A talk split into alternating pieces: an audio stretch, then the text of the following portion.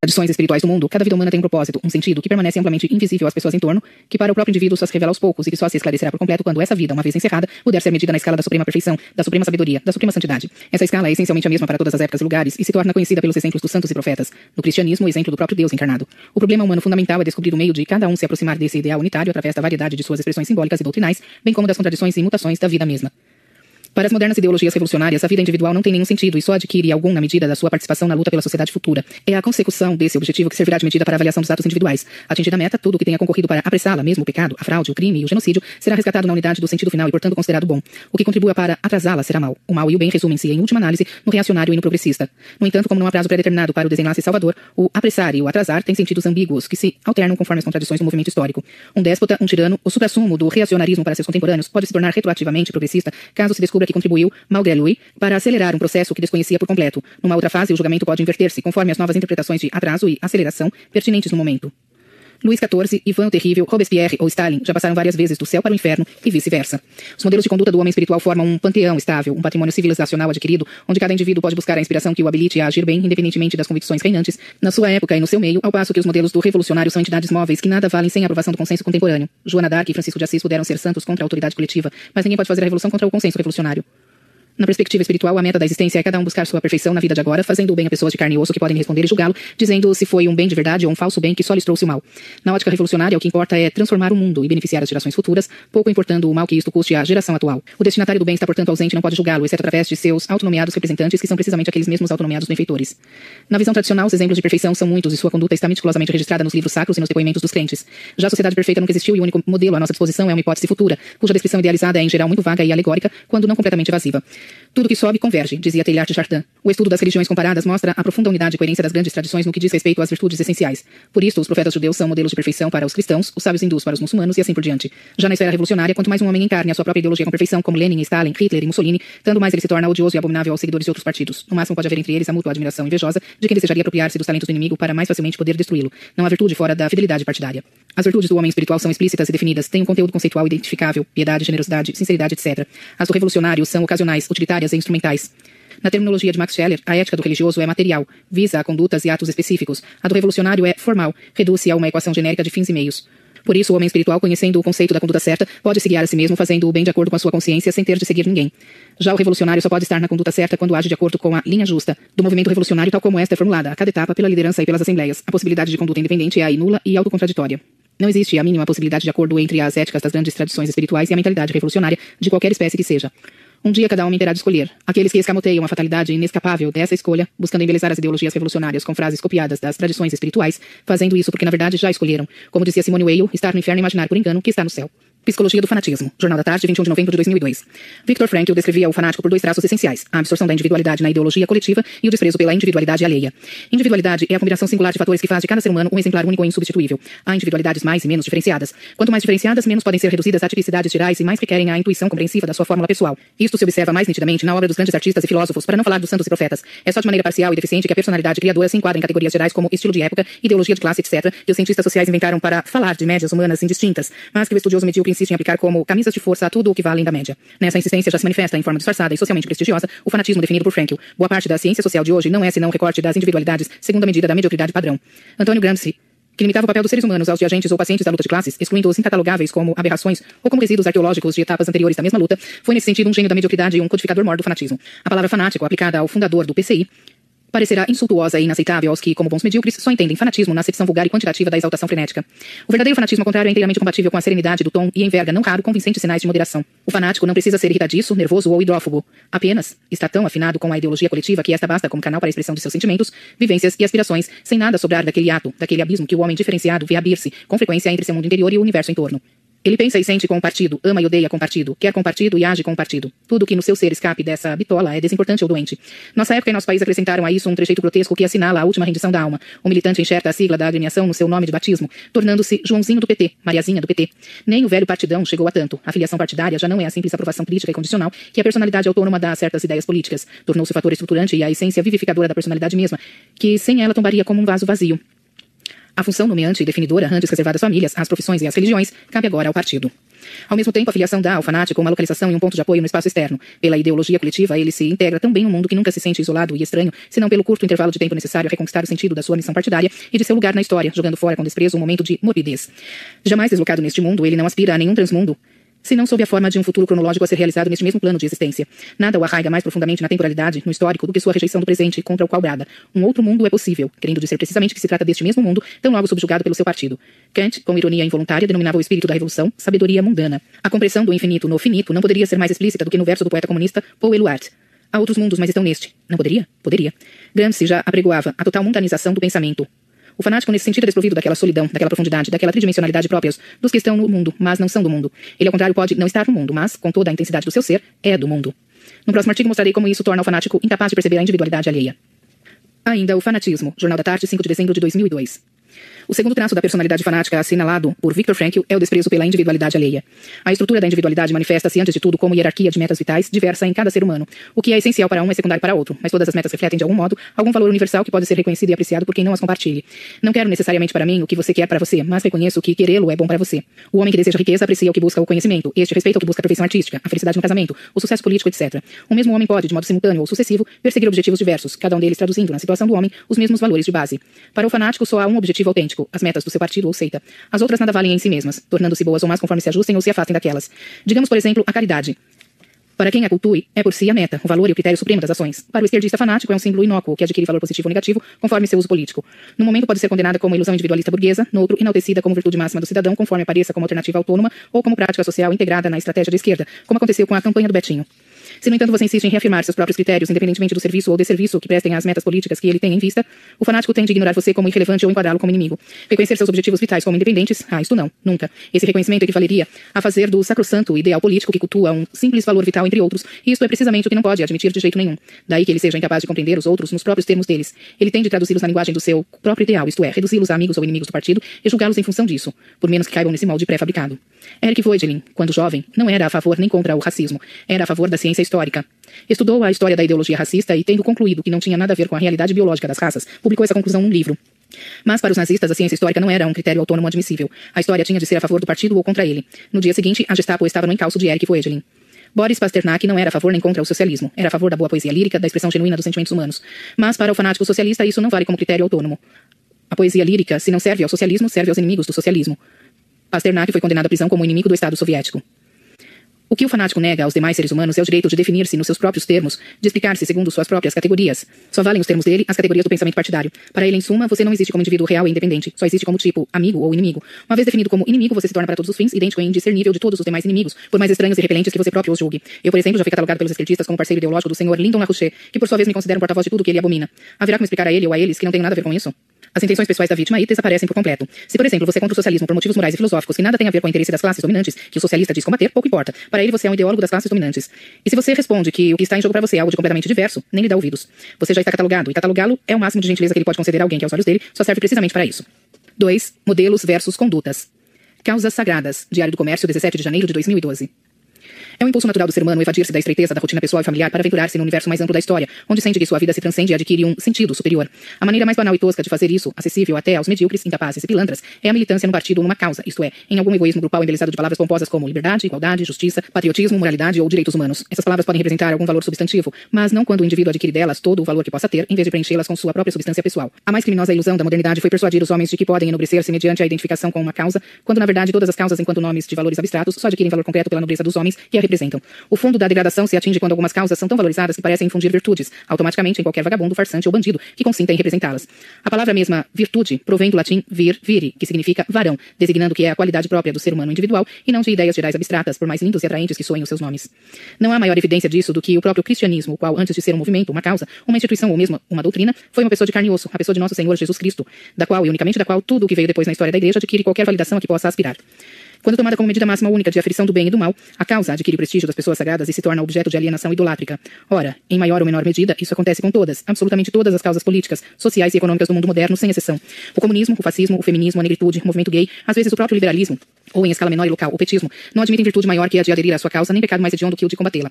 Para os militantes, bom é quem está do seu lado, mal quem está contra. É um julgamento de última instância contra o qual não se pode alegar, nem como atenuante, qualquer valor mais universal encarnado numa pessoa concreta. Embora todos esses movimentos sejam historicamente localizados, não fazendo sentido fora de um estrito limite cronológico, os julgamentos morais baseados neles vêm com uma pretensão de universalidade atemporal, abolindo até mesmo o senso da relatividade cultural para as feministas em Rajés. A autoridade do macho é odiosa em qualquer época, mesmo naquelas em que a dureza das condições econômicas, os perigos naturais e a ameaça das guerras constantes tornavam impensável qualquer veleidade de igualitarismo sexual. Mais ainda, o esforço desenvolvido em público a favor da causa é um critério tão absoluto e definitivo de julgamento que, uma vez atendido, dispensa o indivíduo de praticar na sua vida pessoal as próprias virtudes que o movimento diz representar. Alegar, por exemplo, que Karl Marx instaurou em casa a mais rígida discriminação de classe, excluindo da mesa da família o filho ilegítimo que tivera com a empregada, é considerado um mero argumentum ad hominem, que nada prova contra o valor excelso da causa marxista. Do mesmo modo, o senhor Luiz Mott é louvado por seu combate em favor do casamento gay, embora se gabe de ter ido para a cama com mais de 500 homens, isto é, de não ter o mínimo respeito pela instituição do casamento, seja hétero, seja homo. Nota de rodapé. Luiz Roberto de Barros Motti é um antropólogo, historiador e pesquisador, fundador do Grupo Gay da Bahia. Fim da nota de rodapé. Mutatis mutandis, as mais óbvias virtudes pessoais do adversário tornam-se irrelevantes ou desprezíveis em comparação com o fato de que ele está do lado errado. Moralmente falando, Francisco Franco, Charles de Gaulle ou Humberto Castelo Branco, homens de uma idoneidade pessoal exemplar, foram infinitamente superiores a Fidel Castro ou Che Guevara, assassinos em série de seus próprios amigos. Isto para não falar de Mao Tse Tung, estuprador compulsivo. Mas qual comunista admitiria enxergar nesse detalhe um sinal mesmo longínquo de que a nobreza da causa que defende talvez não seja tão absoluta quanto lhe parece? Mesmo as virtudes dos mártires e dos santos nada significam em comparação com um alto cargo no partido. Quando digo que esse fenômeno traduz a sacralização do contingente e do provisório, não estou fazendo figura de linguagem. Mircea Eliade e na esteira dele, praticamente todos os historiadores da religião definem o sagrado como tudo aquilo a que se atribui um valor último, uma autoridade julgadora soberana e insuperável, imune, por sua vez, a todo julgamento. Na medida que se tomam a decisão ou rejeição à sua causa como critério derradeiro e irrecorrível de julgamento das condutas humanas, os movimentos a que me referi acima se tornam caricaturas grotescas da religião e da moralidade e, por sua simples existência, já produzem a degradação moral da espécie humana ao nível da simples criminalidade politicamente oportuna. O Paradoxo Esquerdista, Diário do Comércio, 7 de agosto de 2006. Vivenciar conscientemente o tempo histórico em que transcorre a nossa existência é um privilégio, um dever e um direito da inteligência individual, que não alcança sua plenitude se não absorvendo e integrando as tensões e mutações do ambiente maior em torno. Desde o início do século XX, esse direito foi negado a várias gerações de seres humanos, induzidos a viver uma história fictícia no mundo paralelo das militâncias ideológicas e a atravessar a existência em pleno estado de ignorância quanto aos fatores reais que determinaram seu destino. A ilusão socialista não consiste somente num erro de previsão quanto aos objetivos finais. Se fosse assim, seria apenas o final trágico de existências nobres. Mas a expectativa falsa quanto ao futuro já falsifica a vida presente. Ela perpassa toda a biografia de cada militante, tingindo de farsa e auto-engano cada um de seus atos e pensamentos, mesmo os mais íntimos, pessoais e aparentemente alheios à luta política. É só estudar as vidas de Marx, de Lenin, de Stalin, de Mao, de Guevara, de Fidel Castro, de Yasser Arafat ou de seus acólitos intelectuais, os Sartres, Prestes, Althusser e tutti quanti, para entender do que estou falando. Cada um desses homens que tiveram nas mãos os destinos de milhões de pessoas foi um deficiente emocional, cronicamente imaturo, incapaz de criar uma família, de arcar com uma responsabilidade econômica ou de manter relações pessoais normais com quem quer que fosse. Em compensação do aborto moral de suas vidas, criaram a idealização pomposa do revolucionário, isto é, deles próprios, como encarnação de um tipo superior de humanidade, adornando com um toque de estética kit a mentira existencial total. Eles não são personagens de tragédia. A regra essencial da tragédia é a ausência de culpa. O herói trágico não pode estar abaixo das circunstâncias, não pode ser perverso, um fraco, um idiota capaz de arcar com a própria vida. Ele fracassa porque entra em choque com as exigências superiores de uma ordem cósmica invisível. Seu único delito é não ser sobre-humano numa situação que lhe impõe desafios sobre-humanos. Mas perceber a falácia intrínseca da promessa socialista não é um desafio sobre-humano. Nota de rodapé. Ver Quem foi quem inventou o Brasil, no capítulo Revolução deste livro, à página 167. Fim da nota de rodapé. É um dever elementar de qualquer inteligência média que se dispõe a examinar o assunto objetivamente. Aqueles que fogem a esse exame, transferindo a partidos, a movimentos ou à opinião pública as responsabilidades da sua consciência individual, renunciam ipso facto à dignidade da inteligência e se consagram a uma luta obstinada e fútil contra a estrutura da realidade. Vai nisso uma mistura de vaidade adolescente, de revolta gnóstica e daquele orgulho satânico que é a compensação quase automática da covardia existencial. Tudo isso é lamentável, mas não é trágico. É grotesco. Não há tragédia no fracasso do socialismo, há apenas uma palhaçada sangrenta. O modelo dos líderes e dos ídolos intelectuais é repetido, em série ilimitada, nas vidas de militantes, simpatizantes e companheiros de viagem, acabando por espalhar-se entre o público geral. O rancor sem fim contra pais e mães, a destruição da unidade familiar, o ódio às exigências morais das contradições religiosas, a busca desesperada de sensações por meio do consumo de drogas, a reivindicação pueril do direito ao prazer, a transformação do erotismo numa escalada de exigências egolátricas que começa no protesto feminista e culmina na apologia aberta da pedofilia e do incesto, a disseminação de técnicas pedagógicas que estimulam a delinquência infanto-juvenil, tudo isso é a projeção ampliada do estilo de vida dos grandes revolucionários, espraiada no tecido da sociedade a ponto de já não reconhecer-se como tal e transfigurada num sistema de obrigações éticas, base de julgamentos, acusações, cobranças e chantagens.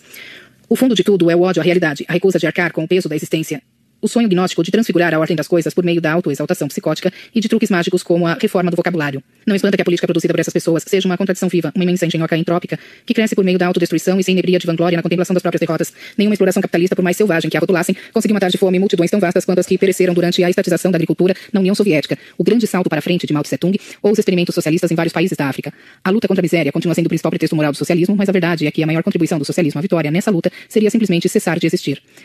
Do mesmo modo, o protesto inflamado contra qualquer violência antissocialista é um persistente leitmotiv do discurso de esquerda, mas nenhum regime direitista jamais matou, prendeu ou torturou tantos militantes esquerdistas quanto Stalin, Mao, Pol Pot ou Fidel Castro. É uma simples questão de fazer as contas. Se os socialistas tivessem um pingo de respeito por seus próprios direitos humanos, voltariam para suas casas e deixariam que a boa e velha democracia burguesa os protegesse contra a tentação suicida de implantar o socialismo. Do mesmo modo, quando os esquerdistas começam a falar em paz, a prudência recomendaria que começassem a estocar comida no porão para a próxima guerra em que seus líderes os estão metendo naquele mesmo momento. O momento pacifista encabeçado pelo Partido Comunista da Europa nos anos 1930 foi um truque concebido por Stalin para dar tempo à Alemanha de se reafirmar com a ajuda soviética e destruir a ordem burguesa do velho mundo. Nota de rodapé. Leia um clássico Stalin's War, de Ernest Topchitz. Fim da nota de rodapé. Milhões de franceses idiotas gritaram em passeatas e agitaram bandeirinhas brancas sem saber que isso era passaporte para o matadouro. Os tratados que, atendendo ao clamor de uma geração inteira de jovens enragés, puseram fim aos combates no Vietnã em 1972, deram um salvo-conduto para que os comunistas invadissem o Vietnã do Sul e o vizinho Camboja e matassem aí 3 milhões de civis, quatro vezes o número total de vítimas civis e militares da guerra. Enganam-se aqueles que enxergam na novilíngua Newspeak, de George Orwell, apenas um truque publicitário concebido por líderes maquiavélicos para induzir militantes estúpidos a aceitar a guerra como paz, a tirania como liberdade. Esses líderes maquiavélicos não têm nenhum controle sobre o processo que, com raras e inevitáveis exceções, termina por arrastá-los e destruí-los no meio de suas vítimas. O paradoxo autodestrutivo está no centro de cada alma militante, porque está na raiz mesma do movimento socialista que nasce da aspiração gnóstica à supressão do mundo físico e se condensa na proclamação absurda de Hegel. O ser, na sua indeterminação, é o nada. Uma confusão patética entre discurso e existência, destinada a ter as mais monstruosas consequências intelectuais e históricas. O puro newspeak já marca sua presença ostensiva na fórmula de Engels. A liberdade é o reconhecimento da necessidade, que inspirou tantas autoacusações falsas nos processos de Moscou e cujo sentido último, de ironia verdadeiramente democrática, aparece com nitidez fulgurante no comentário de Bertolt Brecht. Se eram inocentes, mas ainda mereciam ser condenados. Brecht, aliás, foi aquele mesmo que resumiu com cinismo exemplar a essência da moral socialista. Mentir em favor da verdade.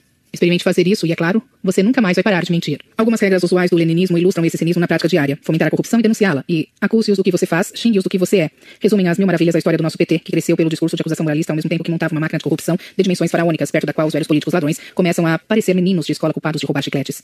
Era inevitável que com o tempo a forma mentes autonegativa do movimento esquerdista se cristalizasse numa fórmula estratégica simples, ingênua, até que por sua simploriedade mesma fosse de aplicação fácil e lucrativa, reprodutível em escala mundial, por simples automatismo.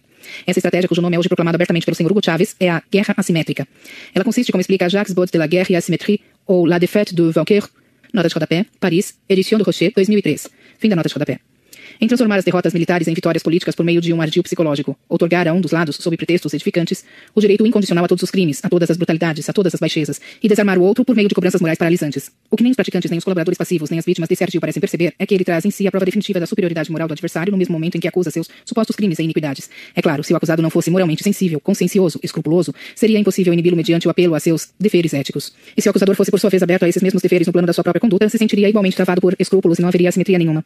É justamente o fato de dispensar-se das obrigações morais exigidas do inimigo que dá ao praticante da guerra assimétrica a vantagem estratégica da sua posição. É essencial para o sucesso desse ardil que o discurso de acusação seja feito sempre pelo culpado contra o inocente, pelo criminoso contra a vítima. O público e a totalidade dos colaboradores passivos usados como caixas de ressonância do moralismo indignado nem de longe se dão conta disso, mas o fato é que quanto mais veemente a acusação, maior a malícia do acusador e mais irrefutável a prova de seus crimes. A assimetria consiste precisamente nisso.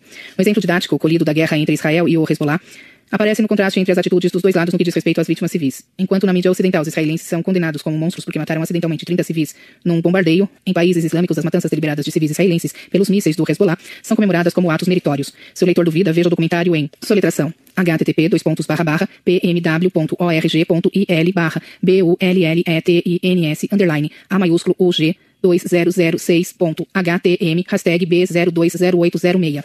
Fim da soletração. Nota de rodapé. O documentário não se encontra mais no endereço indicado, porém há diversos vídeos com trechos semelhantes no canal do mesmo Instituto Israelense de Pesquisa, Palestinian Media Watch, no YouTube. Soletração http dois pontos barra barra www.youtube.com barra user barra palwatch. Fim da soletração. Fim da nota de rodapé. Os terroristas sabem que as nações ditas infiéis pecadoras têm sentimentos morais, enquanto eles próprios, os santos, os eleitos, não têm nenhum e não precisam ter nenhum. Sua moral consiste apenas na glorificação descarada dos próprios crimes. E é ela que lhes dá a vitória na guerra assimétrica. Outros exemplos ainda mais eloquentes estão nas fotos que ilustram esta página. Nota de rodapé. As fotos não estão presentes neste livro. O autor já as descreve na sequência e a nota seguinte complementará sua descrição. Fim da nota de rodapé. Tiradas numa passeada de militantes palestinos em Londres, foram enviadas pela escritora Bella Joseph, uma judia brasileira residente na Inglaterra, a amigos seus em várias partes do mundo e vieram parar na minha caixa postal. Enquanto na própria comunidade judaica muitos se sentem inibidos de desejar em público a vitória de Israel, preferindo fazer discursos tímidos e genéricos em favor da paz, elas mostram a verdadeira face da ideologia radical islâmica que a mídia ocidental, colaborando na guerra assimétrica, esconde para dar feições mais humanas aos terroristas e criar, no mínimo, uma impressão enganosa de equivalência moral. As inscrições nestes cartazes dizem tudo. Nota de rodapé. Nas fotos, as inscrições nos cartazes dos manifestantes palestinos são Massacre aqueles que insultam o Islã, mas sacred those who insult Islam. Degole aqueles que insultem o Islã, behead those who insult Islam. Mate aqueles que insultam o Islã, slay those who insult Islam. Extermine aqueles que difamam o Islã, exterminate those who slander Islam. Abata aqueles que zombam do Islã, butter those who mock Islam. Esteja preparado para o verdadeiro holocausto, be prepared for the real holocaust. Liberdade, vá para o inferno, freedom go to hell. Deus abençoe Hitler, God bless Hitler, entre outras. Fim da nota de rodapé. O que o outro mundo possível promete conscientemente à humanidade sob os pretextos mais sublimes é um novo holocausto de proporções colossais e a liquidação de tudo que conhecemos como liberdade e direitos humanos. Autoridade Religiosa do Mal, Diário do Comércio, 29 de janeiro de 2007. Neste momento, a diretoria da PETA, People for the Ethical Treatment of Animals, empombadíssima ONG que, em nome dos direitos dos animais, diz horrores das pessoas que comem carne, usam casacos de pele ou vão ao circo, está sendo processada pela matança de milhares de gatos e cachorros. Funcionários da organização recolheram os bichos em depósitos públicos, dizendo que iam arranjar famílias para adotá-los. O pessoal dos depósitos nem pensou em duvidar dos agentes de uma instituição famosa e politicamente correta. Dias depois, os homens da PETA foram surpreendidos jogando os cadáveres de 14.400 animais num terreno baldio em sacos de lixo. Leia a história completa em www.petakillsanimals.com. Soletração www.petakillsanimals.com. Fim da soletração. Também neste momento, os remanescentes do Khmer Vermelho, a organização genocida liderada pelo famigerado Pol Pot, estão sendo julgados por um tribunal em Phnom Penh, Camboja, depois de tudo o que a bondosa ONU fez para livrá-los de tão desumano constrangimento. Esses terroristas chegaram ao poder com a ajuda de milhões de jovens militantes americanos e europeus que, manipulados por uma rede de organizações esquerdistas e um exército de popstars das artes e letras, marcharam pela paz nos anos 60, sob lindos pretextos idealistas e humanitários, forçando os Estados Unidos a desistir de uma guerra vitoriosa, sair do Vietnã do Sul e deixar o caminho livre para que os comunistas armados pela China invadissem esse país e o vizinho Camboja. Resultado final do massacre: 3 milhões de civis mortos, mais de três vezes o total das vítimas da guerra. Leia a história completa em Triumph Forsaken, The Vietnam War, 1954-1965, de Mark Moyar. Nota de rodapé, Cambridge University Press, 2006. Fim da nota de rodapé. O paralelo entre a matança de animais e a de seres humanos não é fortuito. Em ambos os casos, um discurso atraente, condensado em slogans de grande impacto repetidos ad nauseam pela mídia, recobriu com o manto do prestígio moral uma gangue de sociopatas assassinos, criminalizando os que se opunham a seus planos macabros e transformando cidadãos inocentes em cúmplices daquilo que existe de pior no mundo. O fundo ideológico, nas duas ocasiões, é o mesmo: a inversão revolucionária dos sentimentos morais, a imposição do mal em nome do bem. Educado nos princípios do relativismo que entrou na moda quando eu era adolescente, embora os adolescentes de hoje acreditem ser os primeiros a tomar conhecimento dele, demorei muito para descobrir por experiência, e tive enorme dificuldade de admitir, que no mundo há pessoas muito boas e pessoas muito más, separadas por um abismo irredutível. Hoje em dia, quem quer que proclame em voz alta a existência dessa diferença, que salta aos olhos na vida diária, é imediatamente acusado de maniqueísmo, mas isso não é senão uma inversão a mais, pois o maniqueísmo, historicamente, consiste em equalizar o bem e o mal como princípios, neutralizando a diferença de valor que os separa. E eu não sou covarde bastante para me abster de dizer as coisas como as vejo, só por medo de uma rotulação pejorativa cuja falsidade já se revela na própria semântica do termo. Mais doloroso ainda, porém, foi descobrir que todos os mestres pensadores e líderes políticos que encarnavam os ideais pomposamente alardeados pela militância intelectual esquerdista, todos, sem exceção, pertenciam inequivocamente à segunda categoria. Quem quer que estude as vidas de cada um deles descobrirá que Voltaire, Diderot, Jean-Jacques Rousseau, Sade, Karl Marx, Tolstói, Bertolt Brecht, Lenin, Stalin, Fidel Castro, Che Guevara, Mao Tse-tung, Bertrand Russell, Jean-Paul Sartre, Max Horkheimer, Theodor Adorno, George Lukács, Antônio Gramsci, Lilian Hellman, Michel Foucault, Louis Althusser, Norman Mailer, Noam Chomsky e tutti quanti foram indivíduos sádicos, obsessivamente mentirosos, aproveitadores cínicos, vaidosos até a demência, desprovidos de qualquer sentimento moral superior e de qualquer boa intenção, por mais mínima que fosse, exceto talvez no sentido de usar as palavras mais nobres para nomear os atos mais torpes. Muitos cometeram assassinatos pessoalmente sem jamais demonstrar remorso. Outros foram estupradores ou exploradores de mulheres, opressores vistos de seus empregados, agressores de suas esposas e filhos. Outros, orgulhosamente pedófilos. Em suma, o panteão dos ídolos do esquerdismo universal era uma galeria de deformidades morais de fazer inveja à lista de vilões da literatura universal. De fato, não se encontrará entre os personagens de Shakespeare, Balzac, Dostoiévski e demais clássicos nenhum que se compare, em malícia e crueldade, a um Stalin, a um Hitler ou a um Mao Tse-tung. Um dos motivos da crise permanente do gênero romance no século XX foi precisamente o fato de que a maldade real ultrapassou a imaginação dos ficcionistas. Em contrapartida, os representantes das correntes opostas, conservadoras ou reacionárias, conforme fui descobrindo com ainda maior surpresa, eram quase invariavelmente seres humanos de alta qualidade moral, atestada não só na idoneidade do seu trabalho intelectual, como nada se encontrará das fraudes monstruosas perpetradas por um Voltaire, um Diderot ou um Karl Marx, mas também nas circunstâncias do cotidiano e nos testes mais rigorosos da existência. Dificilmente se encontrará algum capítulo vergonhoso na biografia de Pascal, de Leibniz, de Busset, de Donoso Cortés, de Joseph de Maistre, de John Henry Newman, de Edmund Burke, de Vladimir Soloviev, de Nikolai Berdyaev, de Alexis de Tocqueville, de Edmund Husserl, de Ludwig von Mises, de Benjamin Disraeli, de Russell Kirk, de Xavier Zubiri, de Louis Lavelle, de Garrigou Lagrange, de Joseph Marechal, de Victor Frankl, de Marcel Descourt e de tantos outros. Ao contrário, essas vidas transbordavam de exemplos de grandeza, generosidade, coragem e humildade. E mesmo aqueles que reconhecidamente pecaram, como Dostoiévski, Winston Churchill, Charles de Gaulle, Ronald Reagan ou Maurice Barré, jamais ostentaram orgulho disso como um Rousseau ou um Brecht, nem muito menos trataram de encobrir suas vergonhas com uma engenhosa teia de mentiras auto-lisonjeiras, como fizeram Voltaire e Diderot. Para levar a comparação até as suas últimas consequências, até os mais notórios ditadores reacionários, Franco, Salazar e Pinochet, com todos os crimes políticos que cometeram, mantiveram em suas vidas pessoais um padrão de moralidade incomparavelmente mais elevado que o dos tiranos revolucionários. Pelo menos não mandavam matar seus mais próximos amigos e companheiros de luta, como Stalin, Hitler e Fidel Castro, nem estupravam garotas menores de idade como fazia Mao Tse Tung.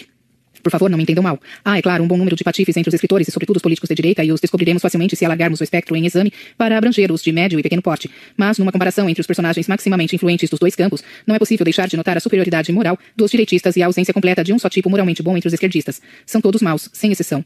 À medida que fui acumulando leituras e o conhecimento das biografias dos autores lidos, não tive mais como escapar da conclusão. Era impossível que o estofo moral desses dois grupos não se refletisse de algum modo nas suas ideias. Ideias, afinal, não são formas platônicas pairando em abstrato na eternidade. São atos da inteligência humana, são reações de pessoas de carne e osso a situações concretas e são também expressões de seus desejos, temores e ambições.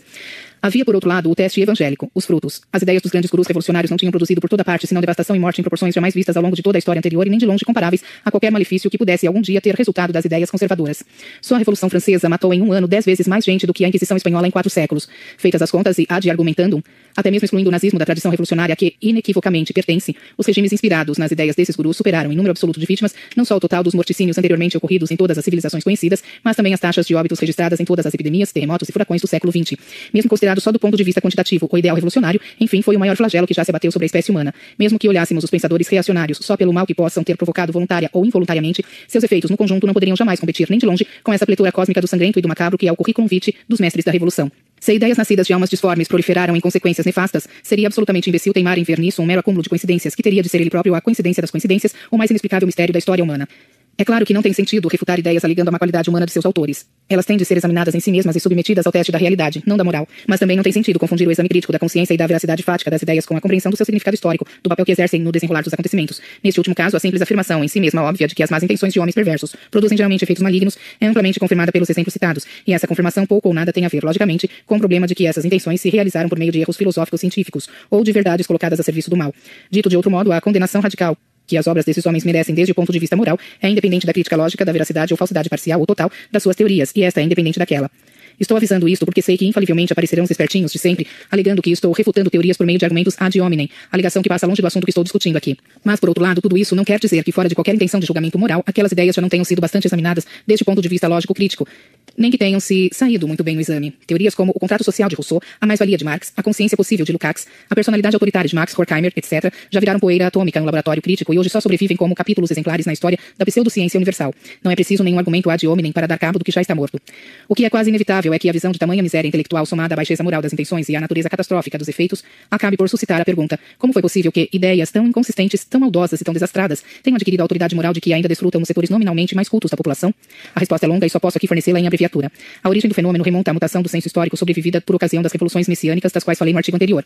Até então, a estrutura do tempo histórico era geralmente compreendida no Ocidente segundo a distinção agostiniana das duas cidades. Para Agostinho, só a história espiritual da humanidade, a história da criação, da queda e da redenção, tinha verdadeira unidade e sentido. Esse sentido, porém, se realizava no juízo final, num supratempo localizado para além da história material. O nexo unificador da história estava na meta-história. Por baixo da narrativa espiritual, porém, desenrolava-se a história social, política e econômica da humanidade. Essa história adquiriu algum sentido na medida em que se articulava, ainda que de maneira ambígua e problemática, com a história da redenção. Mas, considerada em si mesma isoladamente, não tinha forma, unidade nem sentido. Era a sucessão caótica dos impérios e das castas, dos esforços e derrotas, dos sofrimentos e desvarios da humanidade na sua luta interminável pelo pão, pelo abrigo, pela segurança e, sobretudo, pelo poder. Essa ausência de unidade é um fato empiricamente comprovável. Civilizações inteiras nasceram, cresceram e morreram sem ter qualquer contato entre si, deixando vestígios que só vieram a ser desenterrados depois de milênios, saltando sobre muitas civilizações e culturas intermediárias. Ademais, a continuidade histórica não acompanha automaticamente a sucessão biológica das gerações. Depende da transmissão cultural que é tênue em si mesma e frequentemente interrompida pelas guerras, pelas invasões, pelas catástrofes naturais e pelo simples esquecimento. O fio da história puramente humana não é contínuo. É expandido pela morte. Daí que, até hoje, todas as tentativas de filosofia da história, ambicionando reunir numa visão unificada em um sentido de totalidade o conjunto da experiência humana na Terra, tenham falhado miseravelmente. Chega a ser tragicômico que o reconhecimento desse fracasso na segunda metade do século XX tenha provocado tanto estupor e desespero. Agostinho, no século V, já havia demonstrado que toda visão totalizante da história material está condenada de antemão, no mínimo porque a história ainda não acabou e ninguém, de dentro dela, pode enxergá-la como um todo ou fechá-la num esquema lógico acabado. Cada novo fim da história, anunciado orgulhosamente pelos filósofos, é só mais um capítulo da história que prossegue e o desmente. De tudo que estudei a respeito, a conclusão é inevitável. Agostinho tinha uma visão muito mais realista do processo histórico do que Vico, Hegel, Karl Marx, Comte e tutti quanti. Se descontarmos algumas obras mais recentes que beberam abundantemente em Agostinho, por exemplo, as de Christopher Dawson e Eric Voegelin, A Cidade de Deus, ainda é o melhor livro de filosofia da história. Aconteceu que entre os séculos XIV e XVII, o surgimento dos impérios nacionais rompeu o equilíbrio medieval e espalhou por toda parte a ambição dos ganhos fáceis, a corrupção, a imoralidade, as guerras, o banditismo e a desordem. Desesperados e imbuídos do que lhes parecia a melhor das invenções, vários monges, pregadores e teólogos acharam que estava na hora de acabar com a bagunça e implantar à força o reino de Deus na terra. Notem que a própria igreja nunca tivera ambição tão alta, limitando-se a cultivar os jardins da cidade de Deus no meio da confusão e do sofrimento da cidade dos homens, dando a Deus o que era de Deus e no máximo fornecendo alguma ajudinha espiritual a César para que cuidasse do que era de César. A separação dos poderes entre igreja e império foi a base mesma do consenso medieval que se esborou no instante em que cada pequeno César quis ter seu próprio império e até sua própria igreja. Em resposta ao desmoronamento da ordem cristã, a ambição de muitos líderes e pensadores religiosos subiu ainda mais alto que a dos Césares. Acima do emaranhado de novos reinos, devia erguer-se no prazo mais breve possível o reino mundial de Cristo, a nova ordem mundial, novus ordo seclorum, expressão que remonta a um desses reformadores radicais, o pedagogo João Amos Comenius, 1592-1670. Entre eles havia sábios e loucos, santos e criminosos, organizadores geniais e desorganizadores furibundos. No conjunto, sua ação consistiu em tomar nas próprias mãos o chicote da justiça divina e tentar apressar o juízo final. E tão longe estava o mundo da perfeição a que aspiravam que não viram outro meio de alcançar o seu ideal num prazo aceitável senão pela violência e por uma anarquia ainda mais completa do que aquela contra a qual reagiam. A reforma luterana, sobrevindo no rastro dessa avalanche, foi, no fim das contas, o contramovimento que deteve a revolução e permitiu que o cristianismo sobrevivesse em algumas das áreas onde começava a reduzir-se, com quatro séculos de antecedência, a uma espécie de teologia da libertação, com padres enfurecidos pregando a revolução permanente e a matança geral dos ricos. Mas, por toda parte em torno, as sementes da revolta continuaram germinando, condensando-se em novas formulações ideológicas e espolcando aqui e ali em morticínios ocasionais, até que viesse a explosão maior de 1789 na França. Toda essa formidável sucessão de efeitos políticos sociais, no entanto, foi nada em comparação com a marca indelével que o advento do messianismo deixou na imaginação e na cultura dos povos europeus. Num relance, o eixo vertical da história tinha virado de cabeça para baixo. A transfiguração geral do mundo, o advento do reino de justiça, que a Bíblia e Agostinho continuavam num supratempo espiritual para além da história, tinha sido puxado para dentro da história, tornando-se na imaginação dos revolucionários o capítulo seguinte na sucessão dos tempos, a ser produzido à força pela ação social e política. Mas o fim dos tempos, reduzindo-se a uma fração do tempo destinado a passar e desaparecer como qualquer outra, conservava pelo conteúdo ideal que a esperança revolucionária nele projetava o prestígio da eternidade. Era como se aquele fragmento especial do tempo estivesse destinado a congelar-se, a ser arrebatado para além do mundo da geração e da corrupção, como um quadro que fixasse para sempre a imagem do instante. A eternidade, enquanto tal, presença simultânea de todos os momentos, como a definia Boécio, a eternidade que abarcava o tempo e da qual, segundo Agostinho, o tempo constituía a imagem móvel, desaparecera da imaginação ocidental constituída pela aspiração impossível do instante perpétuo cristalizado no ar. Essa mudança foi uma ruptura total e radical da cultura europeia com a estrutura do tempo, que vale dizer, com a estrutura da realidade. Precisamente na época em que o progresso das ciências naturais começava a fornecer observações e medições mais precisas dos dados materiais em torno, a inteligência se tornava incapaz de articulá-los com a ordem do real. Daí o contraste patético entre a realidade crescente da investigação científica e a proliferação de filosofias pueris montadas em cima de contradições e impossibilidades patentes, e tão pretensiosas nas suas ambições quanto ingênuas e desprovidas do menor senso crítico ao lançar os alicerces de barro de suas construções supostamente eternas. O mito do instante perpétuo está por baixo da paz eterna, de Kant, do fim da história, de Hegel, da democracia plebiscitária, de Rousseau, da lei dos três estados, de Comte, da ideologia cientificista, materialista, do progresso e, é claro, da teoria marxista da história como luta de classes destinada a desembocar no esplendor do milênio proletário. Mas estar por baixo significa estar invisível. Nenhuma dessas concepções filosóficas examina criticamente o instante perpétuo. Se o examinasse, veria que era uma bobagem sem par. Ele não é um conteúdo dessas filosofias, é a premissa inquestionada, intocável, em cima da qual se erguem inconscientes da sua presença, como castelos construídos sobre um buraco sem fundo. Assim, toda a vivência moderna do tempo histórico foi determinada pela autoridade onipresente e invisível de um ilogismo cretino. Protegido ao mesmo tempo pelo manto sacral da sua origem religiosa, o mito do apocalipse intratemporal ganhava ainda mais força por se tornar, através das ideologias do progresso e da revolução, um instrumento por excelência para destruir a religião estabelecida. Substituída a eternidade pela imagem hipnótica do instante perpétuo, na mesma medida, Deus e o juízo final já não podiam ser concebidos senão através da expectativa messiânica da justiça social, a ser implantada no mundo por meio do genocídio sistemático. Foi assim que a ideologia dos mais descarados e brutais se elevou às alturas. Não digo de uma religião, mas da própria autoridade divina. Essa mudança afetou tão profundamente a imaginação ocidental que nem a própria religião escapou da sua influência. A confusão entre eternidade e instante perpétuo, paramentada como teologia da história, perpassa todo o pensamento católico que levou ao Concílio Vaticano II e, através dele, agindo desde dentro em parceria com os inimigos de fora, destruiu o que pôde da autoridade da Igreja. Hoje em dia, bilhões de pessoas no mundo, independentemente de suas crenças e ideologias, já não podem conceber o bem senão sob a forma de uma sociedade futura, o pecado senão como oposição ao advento dessa sociedade, a eternidade senão como algum tipo de justiça social. As concepções variam, a ser alcançada no instante perpétuo do século seguinte, do milênio seguinte ou sabe-se lá quando. Como, porém, os instantes passam e o futuro jamais chega, porque continua futuro por definição, ninguém pode olhar para trás e confessar os pecados e crimes hediondos que cometeu para alcançá-lo. O culto invisível do instante perpétuo não apenas absolve, por decreto tácito, as matanças, os genocídios, o horror e a desumanidade dos regimes revolucionários, mas dá a todos os ativistas do mundo a licença para continuar oprimindo e matando indefinidamente, sempre em nome das lindezas hipotéticas de um futuro impossível. Essa é a força, intrinsecamente anti-humana e diabólica, que faz as multidões servirem ao mal em nome do bem. Pasta 10. Revolução. 1. Globalismo. A Revolução Globalista, de gesto econômico, setembro barra outubro de 2009. Para quem quer que deseje se orientar na política de hoje, ou simplesmente compreender algo da história dos séculos passados, nada é mais urgente do que obter alguma clareza quanto ao conceito de revolução. Tanto entre a opinião pública quanto na esfera dos estudos acadêmicos, reina a maior confusão a respeito, pelo simples fato de que a ideia geral de revolução é formada quase sempre na base das analogias fortuitas e do empirismo cego, em vez de buscar os fatores estruturais profundos e permanentes que definem o movimento revolucionário como uma realidade contínua e avassaladora ao longo de pelo menos três séculos. Só para dar um exemplo ilustre, o historiador Crane Brinton, em seu clássico The Anatomy of Revolution, busca extrair um conceito geral de revolução da comparação entre quatro grandes fatos históricos tidos normalmente como revolucionários: as revoluções inglesa, americana, francesa e russa. O que há de comum entre esses quatro processos é que foram momentos de grande fermentação ideológica, resultando em mudanças substantivas do regime político. Bastaria isso para classificá-los uniformemente como revoluções? Só no sentido popular e impressionista da palavra. Embora não podendo, nas dimensões deste escrito, justificar todas as precauções conceptuais e metodológicas que me levaram a esta conclusão, o que tenho a observar é que as diferenças estruturais entre os dois primeiros e os dois últimos fenômenos estudados por Brinton são tão profundas que, apesar das suas aparências igualmente espetaculares e sangrentas, não cabe classificá-los sob o mesmo rótulo. Só se pode falar legitimamente de revolução quando uma proposta de mutação integral da sociedade vem acompanhada da exigência da concentração do poder nas mãos de um grupo dirigente como meio de realizar essa mutação. Nesse sentido, jamais houve revoluções no mundo anglo-saxônico, exceto a de Cromwell, que fracassou, e a reforma anglicana, um caso muito particular que não cabe comentar aqui. Na Inglaterra, tanto a revolta dos nobres contra o rei em 1215, quanto a Revolução Gloriosa de 1688 buscaram antes a limitação do poder central do que a sua concentração. O mesmo aconteceu na América em 1786, e em nenhum desses três casos o grupo revolucionário tentou mudar a estrutura da sociedade ou os costumes estabelecidos, antes forçando o governo a conformar-se às tradições populares e ao direito consuetudinário extraordinário que pode haver de comum entre esses processos, mais restauradores e corretivos do que revolucionários, e os casos da França e da Rússia, onde um grupo de iluminados, imbuídos do projeto de uma sociedade totalmente inédita em radical oposição com a anterior, toma o poder firmemente resolvido a transformar não somente o sistema de governo, mas a moral e a cultura, os usos e costumes, a mentalidade da população e até a natureza humana em geral? Não, não houve revoluções no mundo anglo-saxônico, e bastaria esse fato para explicar a preponderância mundial da Inglaterra e dos Estados Unidos nos últimos séculos. Se além dos fatores estruturais que as definem, o projeto de mudança radical da sociedade e a concentração do poder como meio de realizá-lo, Algo há de comum entre todas as revoluções é que enfraquecem e destroem as nações onde ocorrem, deixando atrás de si nada mais que um rastro de sangue e a nostalgia psicótica das ambições impossíveis. A França, antes de 1789, era o país mais rico e a potência dominante da Europa. A Revolução inaugura o seu longo declínio, que hoje, com a invasão islâmica, alcança dimensões patéticas. A Rússia, após um arremedo de crescimento imperial artificialmente possibilitado pela ajuda americana, desmantelou-se numa terra de ninguém dominada por bandidos e pela corrupção irrefreável da sociedade. A China, após realizar o prodígio de matar de fome 30 milhões de pessoas numa só década, só se salvou ao renegar os princípios revolucionários que orientavam a sua economia e entregar-se gostosamente às abomináveis delícias do livre mercado. De Cuba, de Angola, do Vietnã e da Coreia do Norte, nem digo nada. São teatros de Rand Gatineau, onde a violência estatal crônica não basta para esconder a miséria indescritível.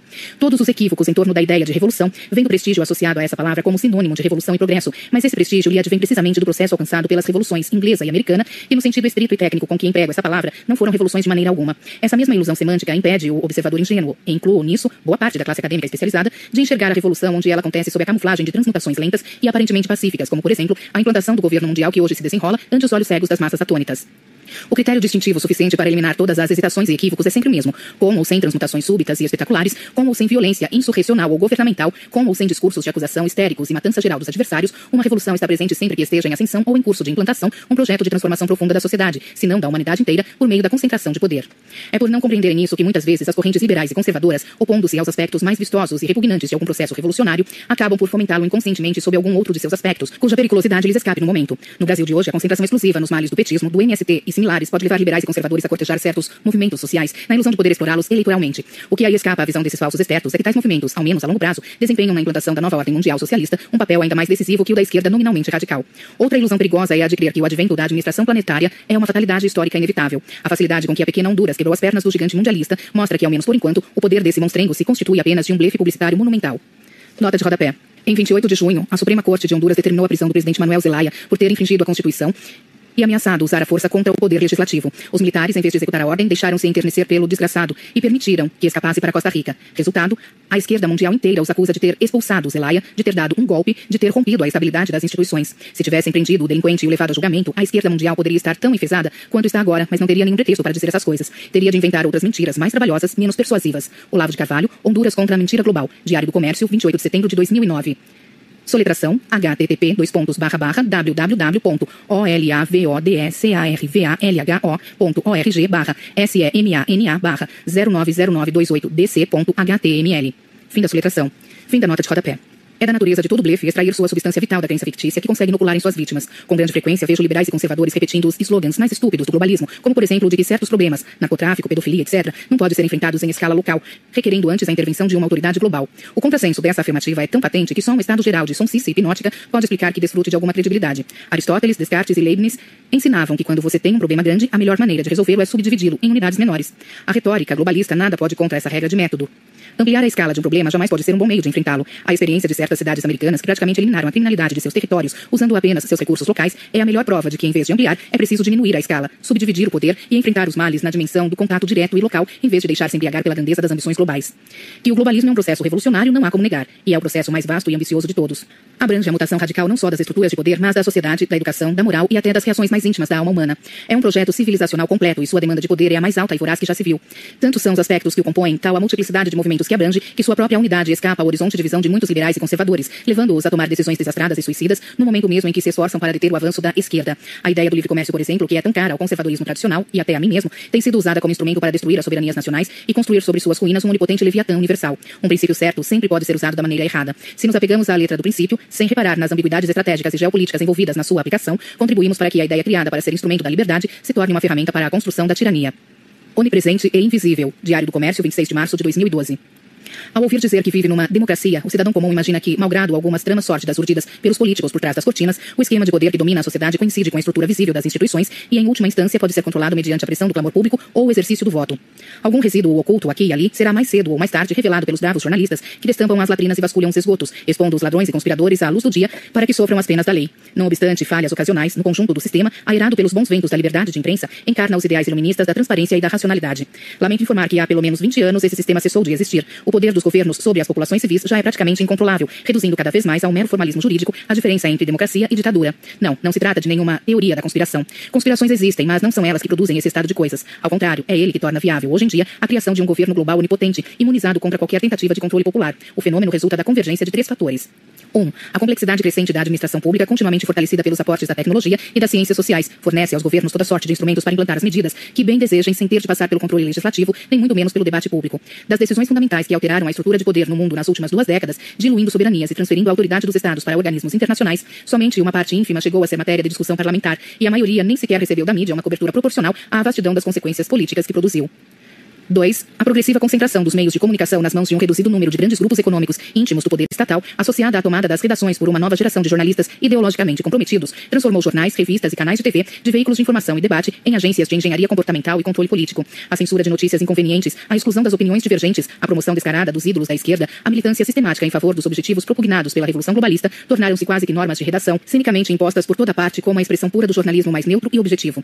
Da noite para o dia, valores e critérios explosivamente revolucionários, hostis aos sentimentos de quase toda a população, passaram a ser apresentados como se fossem a opinião majoritária e obrigatória, o padrão supremo da normalidade. Em todo o Ocidente não há, por exemplo, um só grande jornal ou canal de TV que não trate toda a oposição às propostas gaysistas e abortistas como conduta aberrante e criminosa, dando a impressão de que os novos códigos de comportamento que se deseja implantar são consensos universais milenares, só rejeitados por fanáticos e doentes mentais. É evidente que isso não é jornalismo nenhum, é um teatro psicológico planejado para produzir mudanças comportamentais. É a engenharia da complacência, da qual já falei. Nota de rodapé. Ver Engenharia da Complacência, na seção Manipulação do presente capítulo, à página 179. Fim da nota de rodapé. 3. A queda da União Soviética deixou desorientadas e órfãs as massas militantes por toda parte, liberando um enorme potencial humano que, não sabendo viver sem uma causa social que justifique sua existência, foi facilmente remanejado para servir, agora fartamente subsidiado pela elite financeira sob as novas bandeiras da Revolução Global. Foi a vitória completa do fabianismo e do gramscismo sobre as versões mais arcaicas do movimento comunista. Com velocidade impressionante, as militâncias locais foram unificadas, criando pela primeira vez na história humana a possibilidade de mobilizações de massa quase instantâneas em escala mundial, a mais formidável máquina de pressão política e intimidação psicológica que o mundo já conheceu. Sob o influxo desses três fatores, a velha democracia representativa tornou-se apenas a camuflagem jurídica e publicitária de novos esquemas de poder que a maioria dos cidadãos não compreende e, em geral, não conhece. Graças a isso, o avanço da tirania global é hoje tão rápido, tão intenso, tão avassalador que, para registrar, simplesmente registrar a sucessão diária dos fatos que o exemplificam, seria preciso um jornal inteiro, não este pobre comentário semanal. Não se passa um dia sem que se criem novas estruturas de poder, novos meios de controle social, novos instrumentos de manipulação psicológica destinados a ter um impacto brutal, quase sempre destrutivo, não só na política e na economia, mas na vida privada e na mente de todos os seres humanos colocados sob a sua órbita. E esses fatos que desenrolam quase todos à margem da atenção pública, seja porque são produzidos por meios burocráticos discretos, contornando o debate, seja porque não chegam a ser noticiados, seja porque o são de maneira propositadamente deficiente, sumária e eufemística, de modo que somente uma fração mínima e inofensiva da população se dê conta do seu verdadeiro alcance e significado. O sonho de Antônio Gramsci. O poder onipresente e invisível já é uma realidade em todo o mundo ocidental. Lula Planetário. O Globo, 3 de janeiro de 2004. Se Homero tinha razão ao dizer que os moinhos dos deuses moem lentamente, o cérebro nacional deve ser divino, pois é a infinita lentidão com que processa as mais óbvias informações. O filósofo Raymond de Abelio, que nos conhecia bem, observava que nesta parte do universo a germinação das ideias não segue o ritmo histórico, mas o tempo geológico. Nada o ilustra melhor do que a renitente ignorância das elites brasileiras em torno da questão do governo mundial. Nossos líderes empresariais e políticos ainda vivem na época em que toda menção ao assunto podia ser tranquilamente rejeitada com um sorriso de desdém, como teoria da conspiração. No entanto, há pelo menos 10 anos, a ONU já declarou oficialmente sua intenção de consolidar-se como administração planetária. Os problemas da humanidade já não podem ser resolvidos pelos governos nacionais. O que é preciso é um governo mundial. A melhor maneira de realizá-lo é fortalecendo as Nações Unidas. Nota de rodapé. Relatório sobre o Desenvolvimento Humano, 1994. Fim da nota de rodapé. A autoridade avassaladora desse projeto constitui hoje a fonte única e central de onde jorram sobre toda a população terráquea legislações uniformes em matéria de indústria, comércio, ecologia, saúde, educação, cotas raciais, desarmamento civil, etc. Notas de rodapé. Sobre as consequências desastrosas das cotas raciais nas universidades, ver nota no item 3 do artigo A Transfiguração do Desastre, no capítulo Revolução, à página 228. Sobre o desarmamento civil, ver os três últimos textos da seção Obama, do capítulo Estados Unidos, às páginas 574, 577 e 579. Fim das notas de rodapé.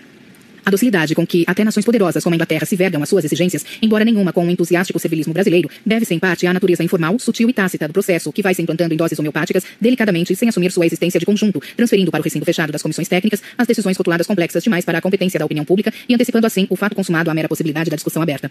As únicas resistências que tem encontrado vêm dos Estados Unidos e de Israel, mas os Estados Unidos permanecem um constante vai-vem entre o desejo de afirmar sua independência contra as pretensões do globalismo e a tentação de tomar as rédeas do processo para conduzi-lo a seu modo. Assumir a liderança da uniformização mundial, arriscando perder a soberania e desarmar-se contra agressões letais, ou então entrincheirar-se numa autoafirmação nacionalista, com o risco de desmantelar a aparente ordem internacional e suportar a hostilidade consequente, eis as opções que se oferecem aos Estados Unidos. A primeira dessas tendências predominou no governo Clinton. O resultado foi que os americanos, de concessão em concessão, consentiram em se enfraquecer militarmente e encurvar-se à intromissão estrangeira em campos vitais como ecologia, educação e imigração, ao mesmo tempo que, envergando a máscara de líderes e beneficiários maiores da globalização, se tornavam um bode expiatório do próprio mal que os debilitava. Com o governo Bush, a orientação girou 180 graus.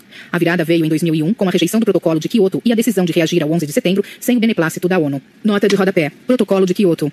Tratado internacional estabelecido em Kyoto, no Japão, em 1997, com metas para a redução da emissão de gases que supostamente agravam o chamado efeito estufa. Para uma análise dos propósitos por trás do protocolo, como de enfraquecer as soberanias dos Estados em favor dos órgãos mundiais, tal qual queria o presidente do Council on Foreign Relations, Richard Haas, ver Olavo de Carvalho, Travessia Perigosa, Diário do Comércio, 12 de maio de 2008. Soletração http pontos barra semana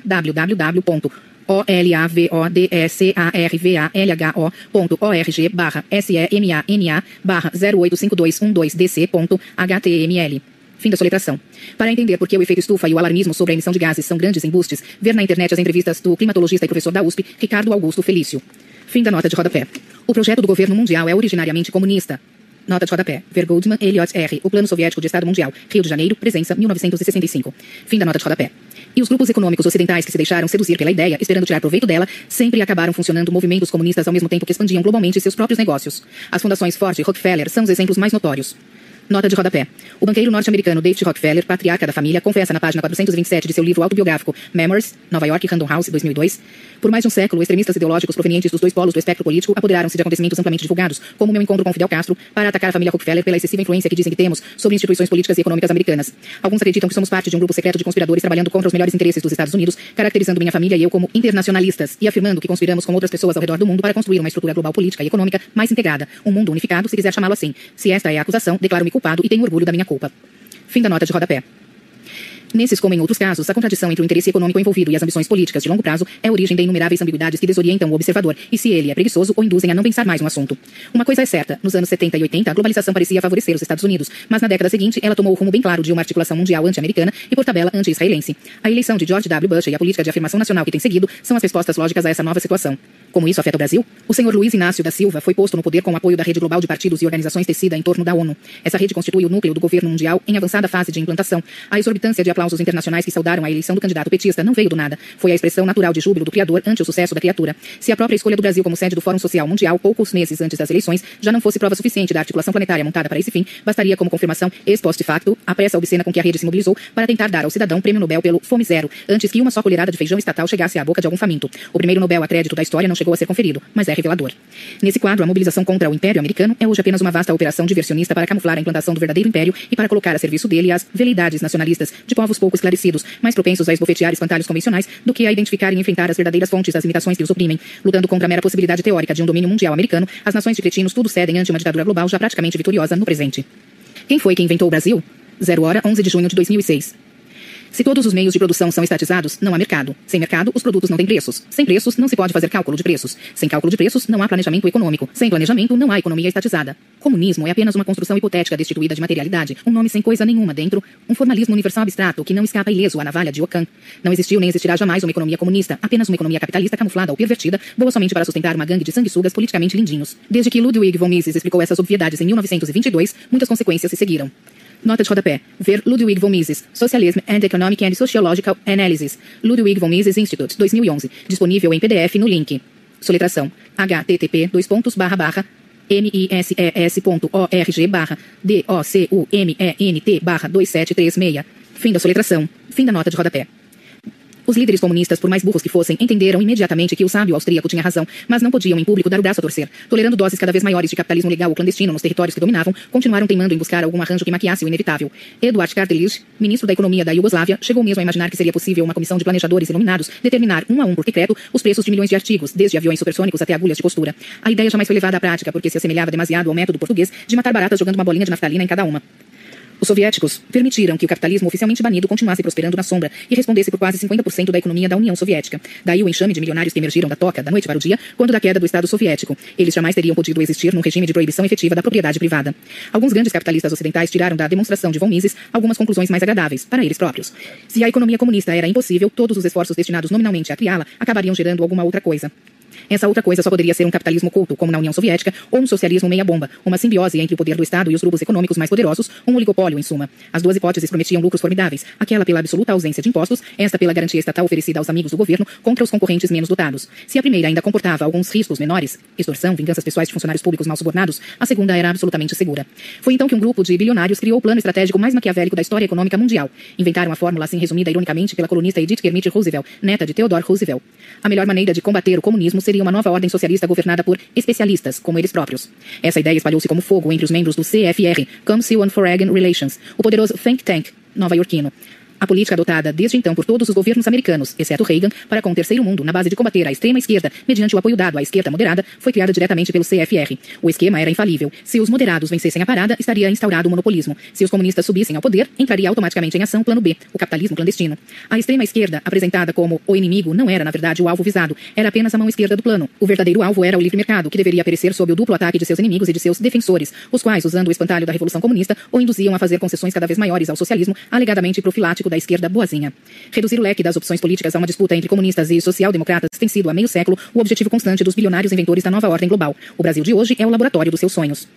História de 15 séculos. Jornal da Tarde, 17 de junho de 2004. Desmantelado o império, as igrejas disseminadas pelo território tornaram-se os sucedâneos da esfrangalhada administração romana. Na confusão geral, enquanto as formas de uma nova época mal se deixavam vislumbrar entre as névoas do provisório, os padres tornaram-se cartorários, ouvidores e alcaides. As sementes da futura aristocracia europeia germinaram no campo de batalha, na luta contra o invasor bárbaro. Em cada vila e paróquia, os líderes comunitários que se destacaram no esforço de defesa foram premiados pelo povo com terras, animais e moedas. Pela igreja, com títulos de nobreza e a unção legitimadora da sua autoridade, tornaram-se grandes fazendeiros, e condes, e duques, e príncipes, e reis. A propriedade agrária não foi nunca o fundamento nem a origem, mas o fruto do seu poder. Poder militar. Poder de uma casta feroz e altiva, enriquecida pela espada e não pelo arado, ciosa de não se misturar às outras, de não se dedicar, portanto, nem ao cultivo da inteligência, bom somente para padres e mulheres, nem ao da terra, incumbência de servos e arrendatários, nem ao dos negócios, ocupação de burgueses e judeus.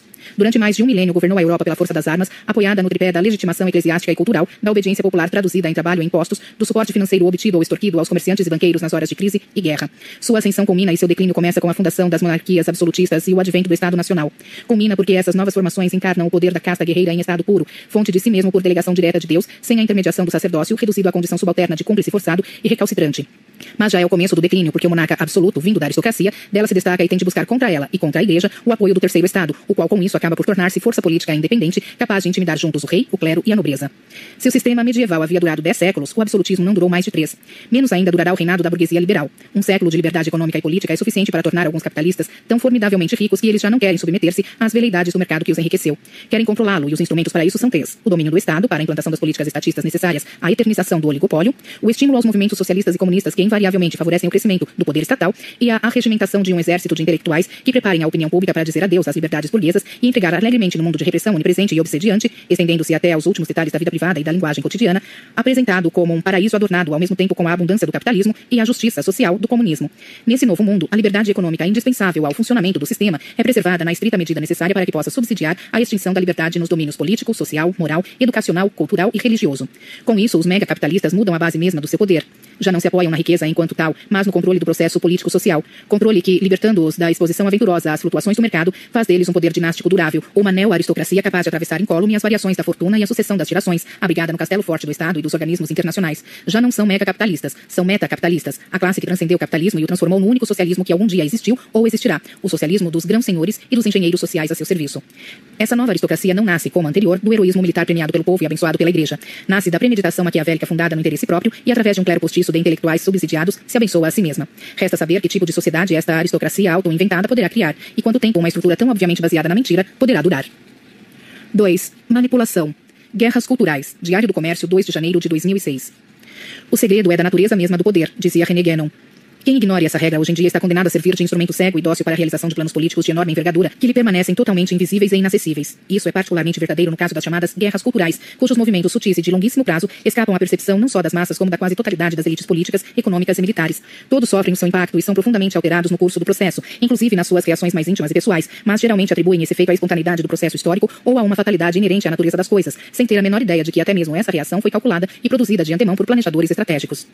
A ideia de ter sido usado inconscientemente por outro mais esperto é tão humilhante que cada um instintivamente a rejeita indignado, sem notar que a recusa de enxergar os fios que o movem o torna ainda mais facilmente manejável.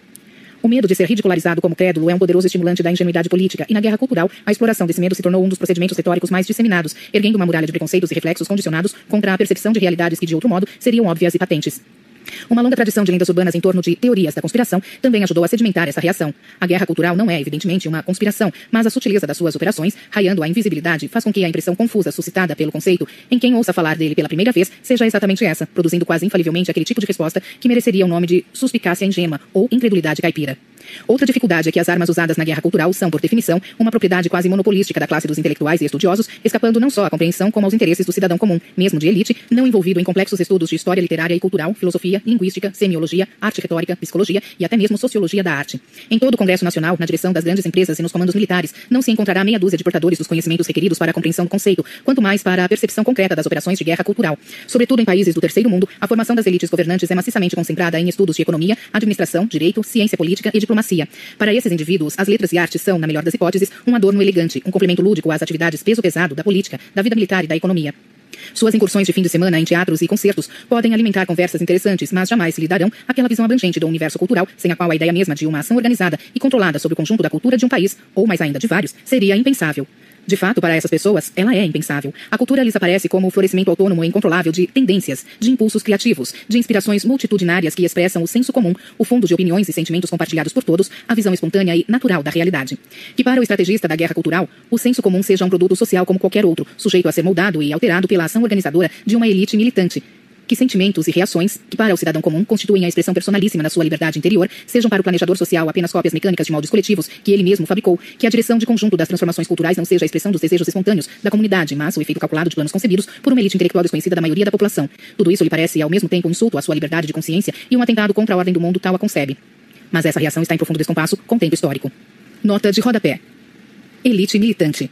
A luta pela hegemonia não se resume apenas ao confronto formal das ideologias, mas penetra num terreno mais profundo que é o daquilo que Gramsci denomina, dando ao termo uma acepção peculiar, senso comum. O senso comum é um aglomerado de hábitos e expectativas, inconscientes ou semiconscientes, na maior parte, que governam o dia a dia das pessoas. Ele se expressa, por exemplo, em frases feitas, em giros verbais típicos, em gestos automáticos, em modos mais ou menos padronizados de reagir às situações. Olavo de Carvalho, A Nova Era e a Revolução Cultural, Instituto de Artes Liberais, barra Estela Caim, editora, 1994. Disponível no link http www.olavodecarvalho.org barra livros barra negramsci.htm. Soletração http dois pontos barra barra www.olavodescarvalho.org barra livros barra negramsci.htm. Fim da soletração. No texto indicado, o autor explica que a missão providencial dos intelectuais gramscianos é reformar o senso comum. Fim da nota de rodapé. A característica essencial da nossa época é justamente a transformação cultural planejada.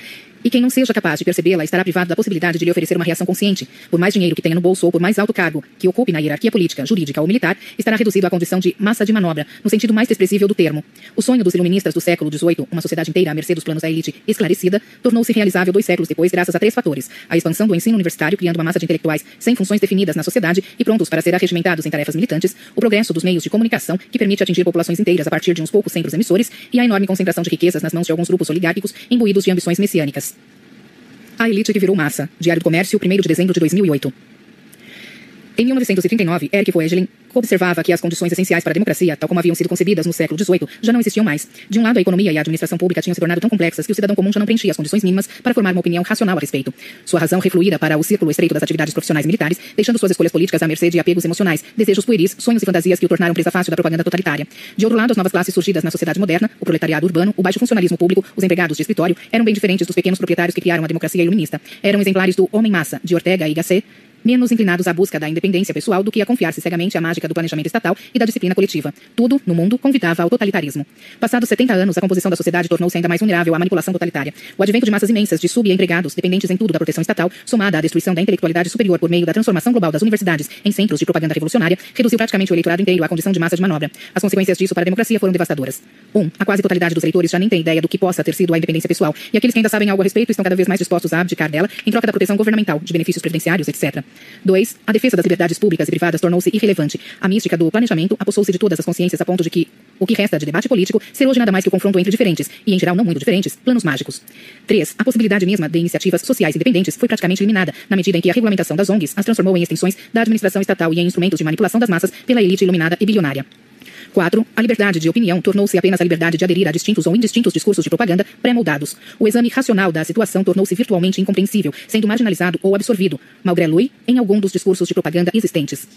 5. A implantação de políticas de controle totalitário da economia, da cultura, da religião, da moral, da vida privada mostrou-se plenamente compatível com a subsistência do processo eleitoral formal, hoje tido como suficiente para conferir a uma nação o título de democracia. Com esse nome, ou de democracia de massas, a ditadura por meios democráticos tornou-se praticamente o regime universal.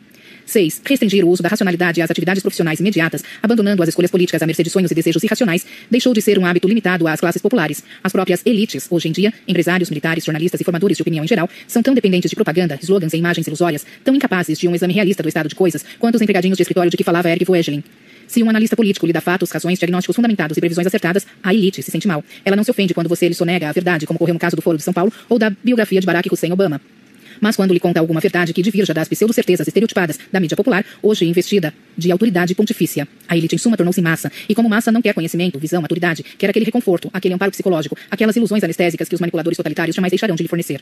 O exercício da razão hoje é um privilégio dividido entre os grandes planejadores estratégicos e engenheiros comportamentais que, por motivos óbvios, não pensariam em partilhá-lo com ninguém mais, e os estudiosos independentes que tentam em vão partilhá-lo com quem não o deseja. Armas da Liberdade. Diário do Comércio, 17 de dezembro de 2009. A coisa mais óbvia na análise da